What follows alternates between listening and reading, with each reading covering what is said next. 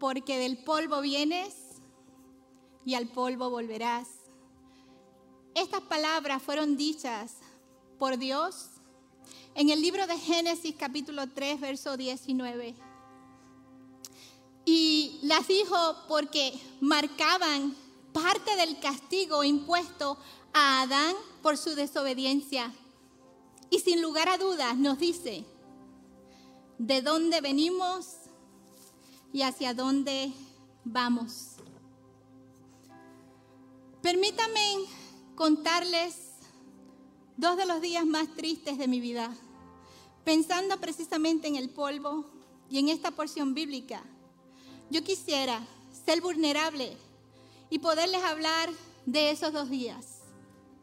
Les prometo que no quiero entristecerlos. Oro a Dios que mis emociones no me ganen. Y si has perdido un ser querido, mi deseo no es volverte a poner en ese dolor, sino que al final de esta predicación salgas con una nueva esperanza. Era el día 14 de octubre del 2012. Y me llamaron para decirme que mi, mi, papá a la edad de 86 años y después de haber padecido una enfermedad del corazón y de los riñones, acababa de fallecer. Era el día 2 de junio del 2019. Me llamaron para informarme que mi mamá, después de haber padecido de leucemia por cuatro meses, acababa de morir. Déjenme decirles, no sé cómo explicar el dolor que se siente. Si lo has experimentado, vas a saber. Es como si un objeto punzante atravesase tu corazón o quizás si te lo apretasen fuertemente. Así sentía. Recuerdo que después de ese momento vino el cementerio donde junto a familiares le dimos el último adiós entre risas, llantos y lágrimas. Recuerdo el de mami más reciente en el momento del cementerio, cuando la persona que dirigía el momento preguntó si alguien quería decir algo. Nuevamente mis hermanos, familias y amigos comenzaron a celebrar la vida y recordar cosas hermosas de mi mamá. Yo pude decir tres cosas. La primera, voy a extrañar sus bellos ojos verdes. La segunda, voy a extrañar el sonido de su risa, porque cuando mami se reía, era imposible que la gente no se riera. Y la tercera cosa que dije, pero esto no es un adiós, sino un hasta luego. Luego de todo esto, en cada uno de los momentos, pude pensar bastante en lo que era la muerte, el tema de la muerte y la vida después de la muerte. Y había consuelo en mi corazón al saber que ambos de mis papás habían recibido el regalo de la salvación, que habían recibido y aceptado a Jesús como su Señor y Salvador, su muerte y su resurrección en la cruz. Qué lindo es Dios. Mis papás están en el cielo, están en la eternidad. ¿Y sabes qué? Este cuerpo ciertamente va a llegar a su fin. Se va a convertir en polvo. Pero hay algo que nadie puede tocar y es nuestra alma. Nuestra alma ha sido diseñada para que si nosotros tomamos la decisión correcta en esta vida, volvamos a abrazar a los nuestros en la eternidad. Y eso lo cambia todo, cambia la tristeza en gozo. Hoy comenzamos con una nueva serie, del polvo al polvo. Vamos a estar allí tres semanas y vamos a estar utilizando el libro de Eclesiastés. Y hoy vamos a estar hablando bajo el título de la eternidad. Acompáñame a orar. Padre, aquí estamos. Háblanos y ayúdanos a que tu palabra poderosa en nuestras vidas llegue y produzca el ciento por uno. Háblanos y haz posible que tu palabra haga el cambio. Yo mengo, Espíritu Santo de Dios, para que tú crezcas y para que tú hagas como tú quieras. Todo esto te lo pido en el poderoso nombre de tu Hijo amado Jesús. Amén. ¿Qué es la eternidad? ¿Entendemos lo que es la eternidad?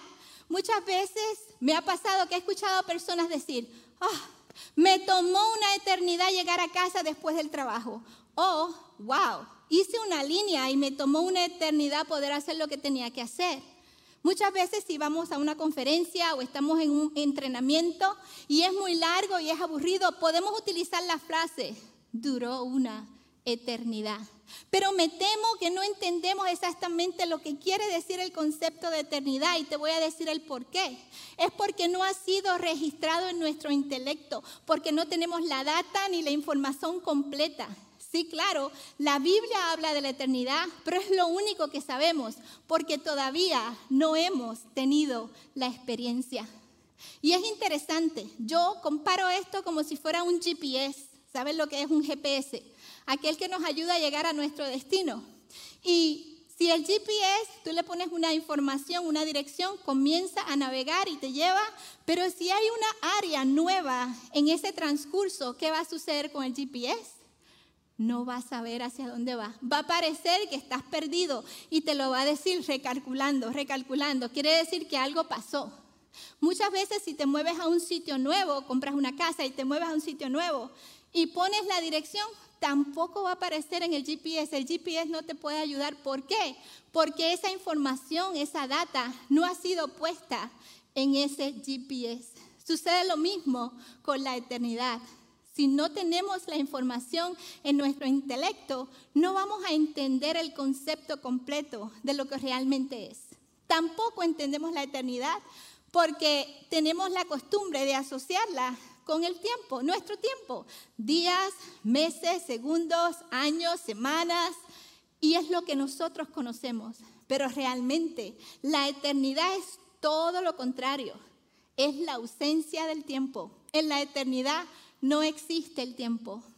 Otra de las cosas por las cuales no entendemos la eternidad es porque simplemente vemos que nosotros mismos, nuestros padres, amigos, familiares, personas que están a nuestro alrededor, se enferman, se debilitan, se ponen viejitos y eventualmente van a morir.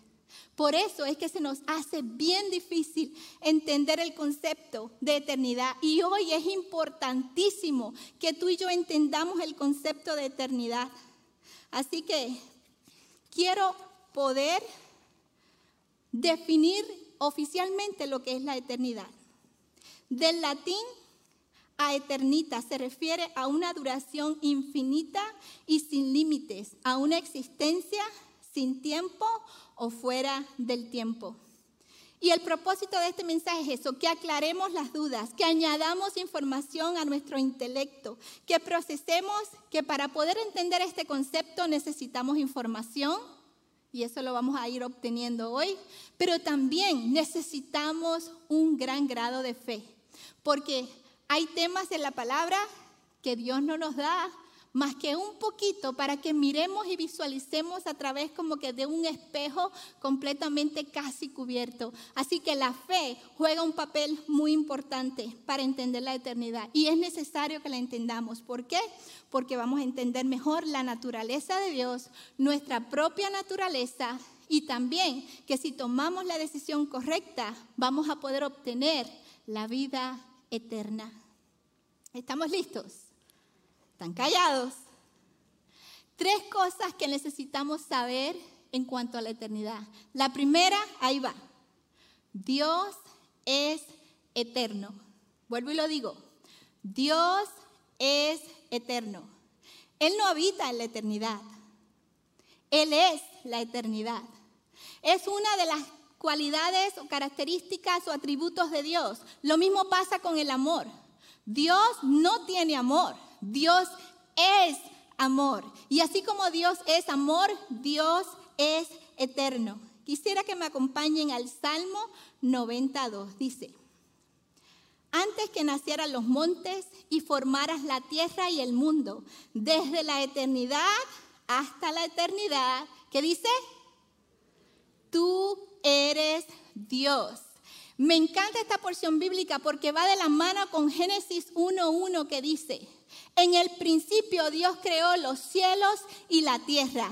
So, antes que existieran los montes, antes que existieran los árboles, las plantas, los animales, los océanos, los pájaros y todo lo que tus ojos se maravillan al ver alrededor de esta hermosa naturaleza, antes que existiera la misma tierra, Dios existía. Dios no fue hecho, no, nadie lo, lo, hizo, sino que Él existía. Dios siempre ha existido. Y yo sé que ese concepto se nos hace difícil. Muchas veces pensamos en el chiste del huevo y la gallina. ¿Quién nació primero o quién vino primero? Pero realmente, independientemente de quién vino primero, si el huevo o la gallina, lo que yo sí te puedo asegurar a través de la palabra es que Dios siempre ha existido. Dios no tiene principio ni tiene final. Y en base a eso, me encanta cómo Moisés se refirió en la Biblia a Jehová Dios cuando conoció quién lo llamaba y le decía que fuera al faraón y que, dejara, y que defendiera a su pueblo. Jehová Dios le dice, obviamente Moisés le pregunta, ¿y quién eres tú? Si me preguntan quién me mandó, ¿qué le digo? Y Jehová Dios le dice, diles que yo soy el que soy. Yo soy el que soy. Esa frase denota eternidad. Yo soy el que era, el que soy y el que seré por siempre y para siempre. Otra porción bíblica que me encanta es Apocalipsis 22:13. Dice así, perfecto, yo soy el alfa y la omega, el principio el primero y el último, el principio y el fin. El alfa y la omega son letras griegas del alfabeto griego. Alfa es la primera, omega es la última. Es como si dijéramos la A hasta la Z para nuestro alfabeto. Interesantemente, esto significa que hay una continuidad. Si tú pones este cable y quiero usarlo para poder tratar de explicarte el concepto de la eternidad. Un extremo es la A, otro extremo es la Z, o el alfa y la omega, o el principio y el fin. Pero mira lo que es Dios. Para nosotros esto es lo finito, esto es lo que cabe en nuestra mente, ¿verdad que sí? Ok, principio y fin. O para los que son zurdos, principio y fin. Pero el concepto de eternidad es precisamente esto. Dice la palabra que Él es alfa omega, el primero y el postrero, el principio y el fin. Precisamente esto sería la eternidad, claro, mucho más compleja, pero yo quiero que mantengas esta idea en tu cabecita. Se volvió a caer. Quiero que me acompañes a Colosenses 1.16 y dice, porque en Él fueron creadas todas las cosas que están en los cielos y en la tierra, visibles e invisibles, sean tronos, dominios, principados o autoridades. Todo fue creado para Él, todo fue creado por medio de Él y para Él. Lo que quiere decir, amados, que nosotros fuimos creados por quién? Por Dios. ¿Y para quién? Para Dios. So, él ha sido el arquitecto, el autor de nuestras vidas. Él nos creó. Todo lo que hay alrededor nuestro lo creó Dios, el eterno. El punto dos que necesitamos saber para entender un poco mejor la eternidad es que Dios puso eternidad en nuestros corazones. Y Eclesiastés 3:11 nos dice, todo lo hizo hermoso en su tiempo. También ha puesto eternidad en el corazón de ellos, de modo que el hombre no alcanza a comprender la obra que Dios ha hecho desde el principio hasta el fin. Por eso es necesaria la fe, porque el hombre, dice la palabra, que no entiende a comprender toda la obra que Dios hizo desde el principio hasta el fin. Es interesante ver que en el libro de Génesis capítulo 1 verso 27 dice que tú y yo fuimos creados a imagen y semejanza de Dios. Lo que quiere decir, y te tengo buenas noticias, ¿estás listo? Lo que quiere decir que tú y yo somos eternos. Tú y yo, hechos a imagen de Dios, el eterno, somos eternos, porque Dios nos hizo para Él, para que estuviéramos junto a Él. Nos creó para amarnos, por eso somos eternos. Pero ¿qué pasó? ¿Qué pasó? Se supone que Dios hizo al hombre para estar para siempre con Él. Recuerdo que en el huerto del Edén, desde pequeña, sabemos estas historias, que Adán y Eva estaban allí y que Jehová Dios se paseaba junto a ellos. ¿Qué pasó? Bueno, el pecado entró. Y ustedes saben que la paga del pecado es qué? Es muerte. Por ende, la muerte nos quitó algo. ¿Qué nos quitó? Bueno, nos quitó dos cosas. Nos quitó estar cerca de Dios, cerca de su presencia. Nos quitó que pudiésemos estar con Él, que Él viniera y nos visitara físicamente. Y nos quitó que este cuerpo físico fuese eterno. Nos quitó esas dos cosas. Pero la muerte, el pecado, el infierno, Satanás, toda obra del mar no puede separarnos del inmenso amor de Dios. Por eso nos hizo eternos. El libro de Romanos capítulo 8, versículo 35 dice, ¿quién nos separará del amor de Dios? Tribulación, angustia, hambre, desnudez, peligro o espada. ¿Quién nos puede separar del inmenso amor de Dios? Y luego más abajo en el 38 nos dice algo aún más poderoso. ¿Estamos listos? Ni la muerte, ni la vida, ni ángeles, ni principados, ni lo presente, ni lo porvenir, ni ningún tipo de poder nos podrá separar del inmenso amor de Dios. No hay nada que te pueda separar de Dios. Dios te creó para amarte, Dios te creó para que estuvieras cerca de Él, Dios te creó para poder tener contentamiento y habitar contigo. El pecado vino, el enemigo mandó la serpiente, Adán y Eva cayeron, pecaron, trajo destrucción, separación entre Dios y el hombre, trajo de que este cuerpo fuese a morir, pero nuestra alma anhela volver a llegar a casa. Nuestra alma es eterna y fue creado para amar y bendecir el nombre de nuestro Dios. Por eso no importa lo que el enemigo trate, Dios sigue teniendo interés en ti. Por eso, por eso es que estás en este mundo. Claro que sí, en un mundo caído. Pero Dios sigue queriendo tratar contigo. Y el trato que Dios tiene contigo es simplemente decirte cuánto te ama y que te quiere regresar a casa. Claro que sí, no hay nada que te pueda separar del inmenso amor de Dios. Absolutamente nada. Y así con este corazón o esta alma eterna, vivimos en este mundo caído. ¿Sabes qué? La vida es breve. La duración promedio de un ser humano en esta tierra son de 79 años. La vida es breve. Muchas veces estamos en el momento de ver nacer a nuestros hijos y en un abrir y cerrar de ojos ya están en kindergarten, en un abrir y cerrar de ojos ya están en la universidad y en un abrir y cerrar de ojos ya tenemos canas, ya tenemos arrugas. ¿Y qué pasó? ¿Cuán rápido se fue? Claro, la vida es muy breve. Y mi pregunta para ti en esta mañana, ¿qué estamos haciendo mientras vivimos? ¿Realmente qué estamos haciendo? ¿Nos estamos ocupando en las cosas del cielo ¿O nos estamos preocupando las cosas terrenales y estamos detrás de la gratificación inmediata de lo que nos ofrece este mundo? ¿En qué estamos invirtiendo nuestros días, nuestras fuerzas, nuestro aliento de vida?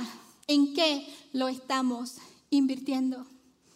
Y tengo una historia que quiero compartir contigo en la Biblia, en el libro de Lucas capítulo 10, verso del 38 al 42. Dice así, prosiguiendo ellos su camino, él entró a una aldea y una mujer llamada Marta lo recibió en su casa. Esta tenía una hermana que se llamaba María, la cual se sentó a los pies del Señor y escuchaba su palabra. ¿Qué hizo María? Se sentó a los pies y escuchaba su palabra. Pero Marta estaba preocupada con muchos quehaceres y acercándose, acercándose al Señor dijo, Señor, ¿no te importa que mi hermana me haya dejado salir sola? Dile pues que me ayude. Pero respondiendo el Señor le dijo, Jenny, Jenny, oh, perdón, Marta, Marta. Es más, tienes el permiso a poner tu nombre ahí. Jenny, Jenny, te afanas y te preocupas por muchas cosas, pero una sola cosa es necesaria, pues María ha escogido la buena la parte, la cual no le será quitada. ¿Quién eres? ¿Marta o María? ¿Con quién te identificas? La palabra preocupada quiere decir una persona distraída que tiene intranquilidad. Y yo quiero que tú me acompañes y que tratemos de mirar así por una rendijita o una ventanita qué estaba pasando ese día cuando Jesús visita la casa de Marta y de María.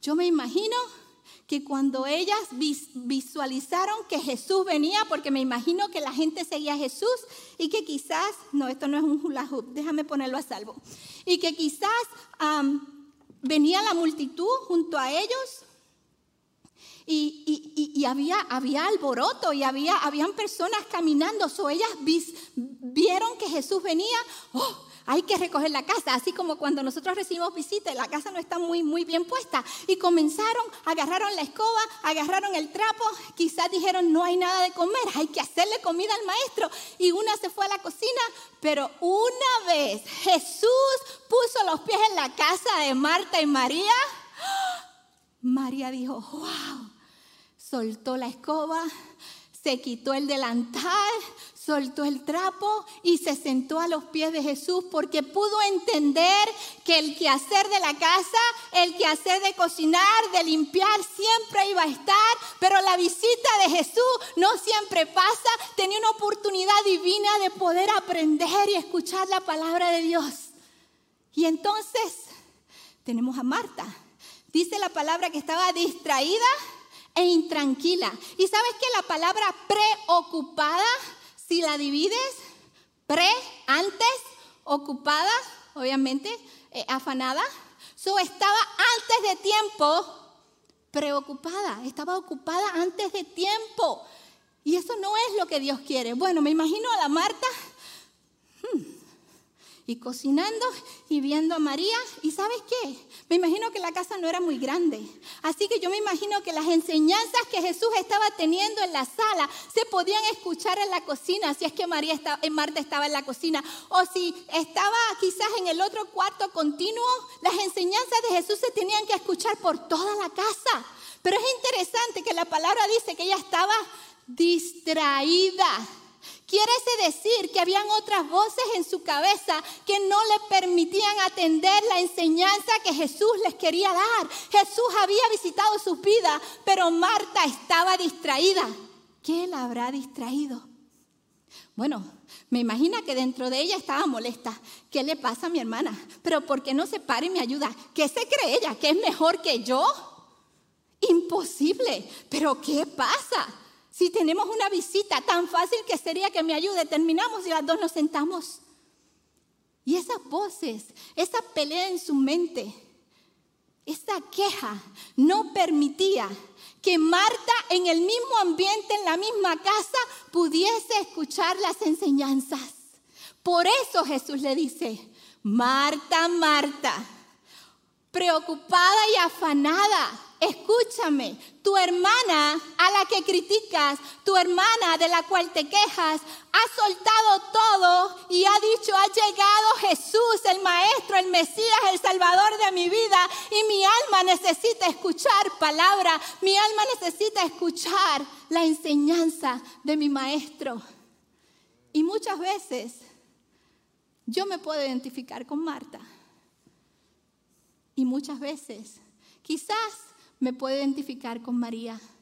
¿Con quién te identificas tú? No somos de este mundo. Dile que está a tu lado. Hey, no somos de este mundo. No te pongas cómodo porque al cualquier momento nos vamos a casa. No somos de este mundo. Por ende, seas Marta o seas María, te tengo noticias. Los afanes del mundo no nos van a llenar. Los afanes del mundo no nos van a llenar. Al contrario, nos van a restar, nos van a quitar. El tercer punto. ¿Qué debes saber de la eternidad? Bueno, donde pases la eternidad, es tu decisión, es mi decisión. Vida o muerte, está en nosotros el escoger. Anteriormente te había hablado de Romanos 8, 35 al 38. Y te había dicho que no había nada que nos pudiese separar del inmenso amor de Dios. Y eso es una realidad. Pero para amar se necesitan dos partes.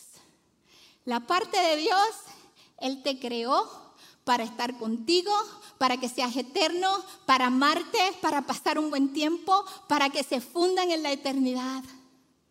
Pero de tu parte hay algo que sí te puede separar del inmenso amor de Dios y eso es tú mismo. Tú mismo, es tu decisión. Dios te dio un libre albedrío, te dio una libertad de escoger y de decidir. Y claro, de la parte de Dios, Él siempre va a tratar, Él siempre va a estar ahí. Pero realmente depende de tu decisión, como dependió de la decisión de Adán y Eva. Adán y Eva decidieron pecar y eso no era nuevo para Dios, pero Dios respetó su libertad de decidir. Lo mismo pasa hoy día, Dios respeta nuestra decisión, va a ser nuestra decisión. Acompáñame a Juan 5, 24. De cierto, de cierto les digo que el que oye mi palabra y crea al que me envió, tiene vida eterna. El tal no viene a condenación, sino que ha pasado de muerte a vida. Dos condiciones. De cierto, de cierto les digo, el que oye mi palabra, ajá, bienaventurada María, el que oye mi palabra y cree al que me envió, cree en Jesucristo, que Jesucristo fue enviado por el Padre. Cuando tú crees esas dos cosas, entonces tú entiendes que esta ciudadanía que nosotros tenemos, la que tú y yo tenemos, no es de este mundo. Yo no soy puertorriqueña, tú no eres mexicana, guatemalteca, peruana, de Argentina, tú no eres, tú no eres de este mundo. Tú eres del cielo, tú le perteneces a Dios. Pero ¿sabes qué? ¿Qué es lo que te mantiene alejado de su palabra y te hace dudar de tu verdadera ciudadanía? Te voy a decir lo que es. Es este mundo lleno de pecado en el cual Satanás es su príncipe. Este mundo y sus corrientes. Primera de Juan 2, 15, 17 dice así. No amen al mundo ni las cosas que están en el mundo. Oh, ¿qué dijo el Señor en Primera de Juan 2, 15? Que no amemos al mundo. Porque cuando amamos al mundo dejamos de amar a Dios. ¿Entendimos? No podemos amar al mundo, no somos de este lugar, no pertenecemos. Si alguno ama al mundo, escucha, el amor del Padre no está en él porque todo lo que hay en el mundo, los deseos de la carne, los deseos de los ojos, las soberbias de la vida, no provienen del Padre, sino del mundo. ¿Y quién es el príncipe del mundo? Satanás. Y el mundo está pasando y sus deseos, pero el que hace la voluntad de Dios, ¿qué es lo que va a suceder? Va a permanecer para siempre. ¿Qué te ofrece el mundo? Y cuando digo mundo, no, no, hablo de la tierra, sino de este mundo caído, de sus corrientes, del pecado, de Satanás y de todo lo que se sigue desarrollando y desenvolviendo en, en, en, todo lo que es nuestra forma de pensar y nuestra forma de actuar. ¿Qué te ofrece el mundo? Lo primero que te voy a decir es que te ofrece los deseos de la carne. ¿Estamos listos? Voy a leer una lista y yo quiero que mientras yo la leo tú analices si hay algo de esto en ti. Inmoralidad sexual, pornografía, lujurias, fornicación, adulterio, homosexualidad, impureza, desenfreno, idolatría, hechicería, enemistades, pleitos, celos, ira, contiendas, disensiones, envidia, borracheras, orgías, ahí va una, chismes, odio, rencor, alcoholismo, drogas. Estas son las obras de la carne. Estas son las corrientes de este mundo. ¿Tú sabes cuál es la cura? El fruto del Espíritu Santo. Ustedes se lo saben, los nueve componentes. Amor, gozo, paz, paciencia, benignidad, fe, mansedumbre, templanza o dominio propio. Contra tales cosas no hay deseos de la carne, no hay ley, no hay nada que te pueda hacer salir de esa perspectiva del reino, de lo eterno, de lo que vale. Lo otro que te ofrece el mundo, los deseos de los ojos. ¿Qué deseamos? ¿Qué te está llamando la atención? ¿Con qué te estás deslumbrando? ¿Qué es lo que te llama la atención de tus ojos? posesiones, carros, casas, joyas, zapatos, carteras, dinero en el banco. ¿Con qué te deslumbras? ¿Qué te está causando e-, ese amor y esa pasión cuando tú ves qué? Hmm. Si no las usas para el reino, tenerlas no es malo. Tener una buena casa es una bendición de Dios, un buen carro es una bendición de Dios, pero si tú no las tienes para utilizarlas para el reino de los cielos, ¿para qué las tienes? Yo nunca he visto a un féretro llevar a una persona y ponerla en el, en el hoyo, en la tierra, y luego ponerle una casa al lado, o luego ponerle un carro, o luego ponerle zapatos, joyas, dinero, porque ¿sabes qué pasaría? Se quedarían se quedarían enterradas y se desperdiciarían. Nada va con nosotros. Todo se queda en esta vida. Vanidad de vanidades. Todo es vanidad. Entonces, si Dios nos bendice con posesiones, si Dios nos bendice con, con diferentes cosas materiales, ¿por qué no utilizarlas para el reino de los cielos? Es de la única forma que vale la pena tenerlas. Si no, no valdría la pena. ¿Y sabes qué? Cuando se las entregamos al Señor, todo cambia. Porque tú sabes que no son mías, sino que son de Él. Y Él las va a utilizar como Él quiera. Los deseos de los ojos. ¿Cómo nosotros nos curamos de esto que te ofrece el mundo? Bueno, los ojos son la ventana del alma. Y así como en nuestras casas, nuestras ventanas tienen un screen, ¿para qué? Para que los mosquitos no entren, ¿verdad que sí? para que las cosas que son de afuera no entren. Entonces, así mismo, así mismo necesitamos ese filtro, ese screen en nuestro corazón, en nuestros ojos, que es la ventana del alma. Y ese filtro y ese screen solamente se llama Jesús. Mirar como Él mira. Tener la perspectiva divina, eterna, como Él la tenía. Y eso curará los deseos de nuestros ojos. La tercera cosa que ofrece el mundo es las soberbias de la vida. Nos centramos más en los logros, en la admiración, en la aceptación, en la validación, que en desarrollar realmente el carácter de Dios en nosotros. ¿Y sabes qué? No necesitamos probarle nada a nadie. Yo quiero decirte esto y yo quiero que tú entres en paz. No necesitas probarle nada a nadie. ¿Sabes por qué? Porque no se trata ni de ti ni de mí. Nadie es bueno en este lugar. La misericordia de Dios es lo que ha hecho la diferencia en cada uno de nosotros. Somos malos, en pecado fuimos formados y en maldad concebidos. No hay nada bueno en nosotros. Así que nuestros logros no son nuestros. No son nuestros, son de Dios. Así que Él es el único que nos puede validar. ¿Y cuál es la cura para las soberbias de la vida? La humildad. Pensar menos en ti. Pensar más en los demás, quitarte tu corona y ponérsela a otra persona. Esa es la forma en que curas la soberbia de la vida. ¿Para qué la apariencia? Para que la imagen, y muchas veces llevamos la apariencia y la imagen por encima de la realidad. Y Jesús no puede llegar y trabajar porque estamos agarrando una apariencia más que a la realidad. Qué lindo sería rendir. ¿Sabes qué? Esto no está trabajando Jesús. Ven y ayúdame. No le necesitas probar nada a nadie. Escucha esto, iglesia. Como vivas en este mundo, determinará dónde pasarás la eternidad. Como vivas en este mundo, va a determinar dónde vas a pasar la eternidad. ¿Cuántas personas quieren ir al cielo en este lugar? A ver, todas, todas. ¿Cuántas corrientes de este mundo nos están atando? Las leímos.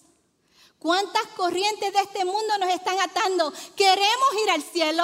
Estamos viviendo en un mundo caído con sus corrientes, con el pecado, con la tentación que nos acecha. Esa es la realidad. Pero ¿sabes qué? Dios confía en ti. Dios confía en ti. Es tu decisión. No estás solo. Tienes al Espíritu Santo de Dios contigo. No estás solo. Queremos lo mejor de dos mundos muchas veces, ¿cierto? Tienes que decidir hoy por la vida con Jesús o por la separación eterna sin Jesús. Tienes que decidir por la vida o por la muerte. Tienes que decidir por el cielo o por el infierno. Es tu decisión. Y yo no estoy aquí para hablarte del infierno. Eso lo vamos a ver el próximo domingo. Pero sí te tengo que decir algo. Es un lugar que tú no quisieras estar. Es un lugar que tú tan siquiera quisieras ir de visita. Porque no fue creado para los hijos de Dios. Fue creado para Satanás no para nosotros. No te sentirías en casa. Estarías separado del amor, de la eternidad. Y para concluir, quiero decirte que la eternidad es recuperar lo que el pecado, lo que el pecado nos quitó. La eternidad es recuperar lo que el pecado nos quitó. ¿Has perdido un ser querido? Hmm. Que tu esperanza sea que lo vas a volver a abrazar. Yo voy a volver a ver esos ojos verdes.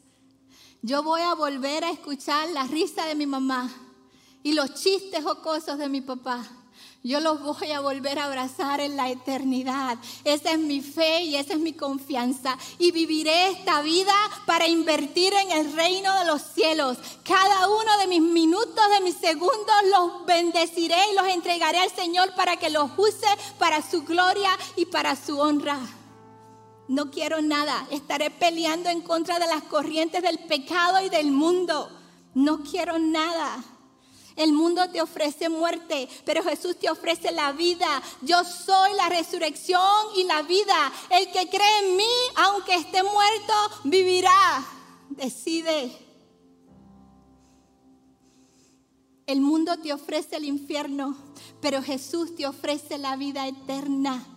Porque de tal manera amó Dios al mundo que ha dado a su Hijo unigénito para que todo aquel que en Él cree no se pierda, sino que tenga vida eterna. Es tu decisión. ¿Qué vas a escoger?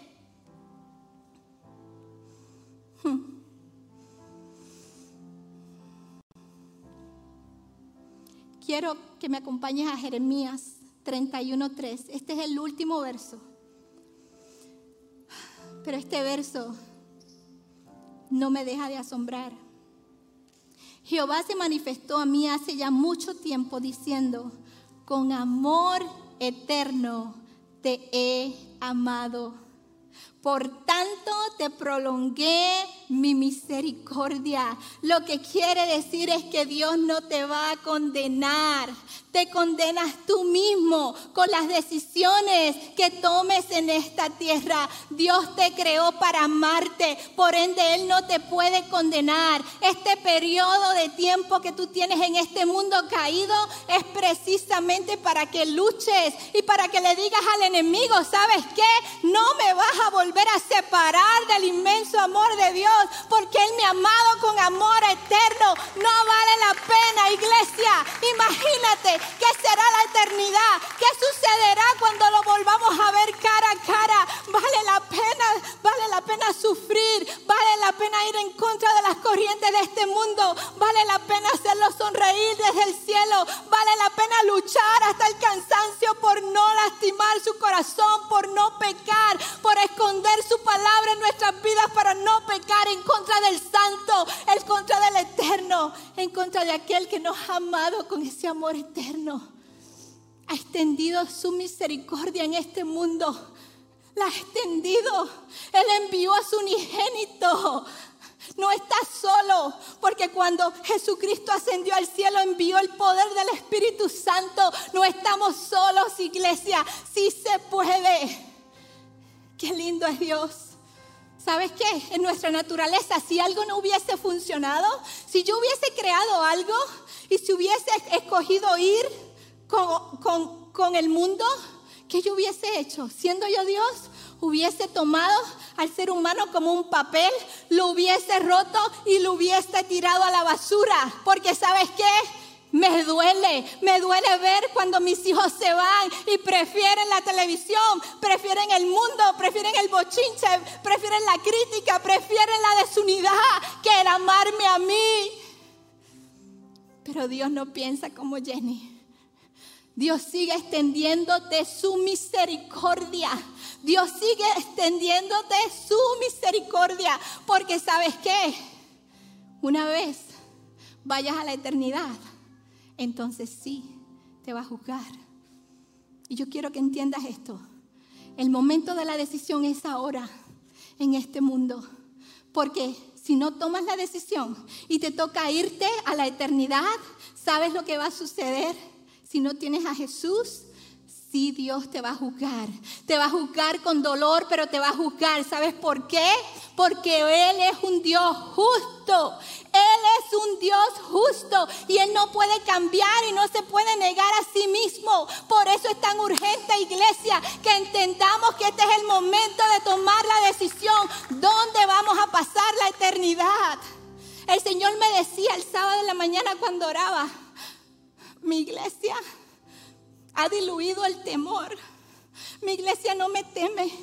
Mi iglesia no entiende lo que es el infierno. Mi iglesia no entiende lo que es estar separados eternamente de Jesús, la bondad, aquel que vino a pagar el precio. Ellos tan siquiera entienden lo que es llevar el castigo. Pero han diluido mi temor para darse permiso, para coquetear con el mundo, para darse permiso y decir, ah, no, esto no es tan malo. Eso me lo ponía el Señor, iglesia. Y yo quiero decirte hoy que es momento de levantar ese temor santo. No el miedo, pero el temor a Dios. Es el respeto, es reconocer que Él tiene el poder para deshacer nuestras almas en el infierno para siempre. No tiene que suceder porque te ama. Te ama. Y yo quiero hacer este llamado. Un llamado a la salvación. Si tú nunca has recibido a Jesús como Señor y Salvador, Mira esa cruz. ¿Tú sabes que había una brecha? El pecado hizo que cayéramos en este mundo caído y que hay una brecha y que no hubiésemos podido llegar hasta papá de nuevo al cielo si no fuese por esa bendita cruz, por Jesucristo, por su, por su sacrificio en la cruz. Mira esa cruz. Hay un camino, Él es el camino. Y hoy Él te invita a caminar para llegar de regreso a casa, para que de ahora en adelante sigas invirtiendo, porque sabes que la muerte nos va a llegar en cualquier momento. Si no lo tienes, si nunca lo has recibido como Señor y Salvador, yo quiero invitarte, ya sea que estés en línea o estés aquí, quiero invitarte a hacer esta oración conmigo. Quiero que comiences a invertir en el reino de los cielos. Es como si Dios te pusiera un vestido blanco, eres parte de la novia, claro que lo tienes. No te lo permitas que nadie te lo ensucie. Busca la forma de mantenerte a salvo. Discierne lo que viene de Dios y lo que viene del enemigo. No permitas que este mundo te lo ensucie. Sé celoso. Defiende tu salvación con temor y temblor. Y si hoy tú quieres recibirlo, yo quiero que simplemente hagas esta oración conmigo. Señor Jesús Hoy me doy cuenta de que si tuviera que tomar la decisión de la eternidad, todavía no estaría listo para tener la vida contigo. Me preocupa Y entiendo que necesito tomar la decisión hoy. Es mi día, es mi momento. Por eso te pido perdón por mi pecado. Te pido que tengas misericordia y que me sigas amando con ese amor eterno. Que me tomes de la mano y que me ayudes a seguir caminando desde ahora y para siempre junto a ti. Te doy gracias por el sacrificio de la cruz, porque me permite llegar a casa. Hoy te recibo como mi Señor y Salvador. Felicidades. Si tú hiciste esta oración el día de hoy, si estás aquí en casa, en el edificio, yo quiero que tú levantes la mano. Simplemente queremos felicitarte, queremos regocijarnos y quizás si no tienes una Biblia, queremos entregarte una Biblia. Si hoy has recibido a Jesús como Señor y Salvador, simplemente levanta tu mano. Si todos tenemos el pasaje a la eternidad seguro, entonces si estás en línea, y has recibido a Jesús hoy por primera vez, simplemente háznoslo saber. Dinos, lo recibí como Señor y Salvador. Queremos conocerte, queremos atenderte, queremos cuidarte. Iglesia, tengo otro llamado y es el llamado a la reconciliación. Si te sientes que has estado alejado de Dios, que las corrientes del mundo te han impactado de una u otra manera, sabes que nadie te juzga. El amor eterno de Dios y su misericordia te da una nueva oportunidad. Hoy es el día de la salvación y de la reconciliación. Así que simplemente, si esa es tu situación, haz esta oración conmigo. No te voy a pedir tan siquiera que levantes la mano, que sea entre tú y Dios. Simplemente ora conmigo esta oración. Señor Jesús, te pido perdón por no haber cuidado mi salvación con temor y temblor. Gracias porque tú eres mi eternidad. Te pido que me libres de las corrientes de este mundo, que me des las fuerzas para pelear por ti y que cada día vaya yo corriendo a la cruz a abrazarte y que yo te pueda hacer sonreír. Gracias por esta nueva oportunidad, Jesús en el nombre poderoso de Jesús. Gracias iglesia. Esto es la eternidad, el llegar de regreso a casa.